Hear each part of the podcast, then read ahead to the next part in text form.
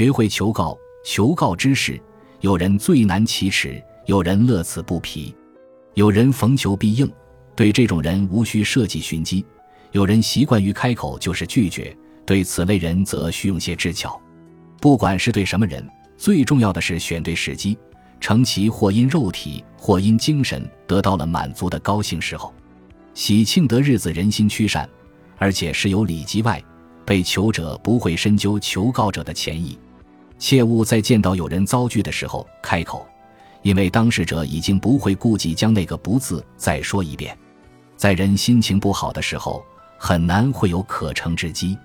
先前做下的人情是一种铺垫，但是猥琐之徒未必知恩图报。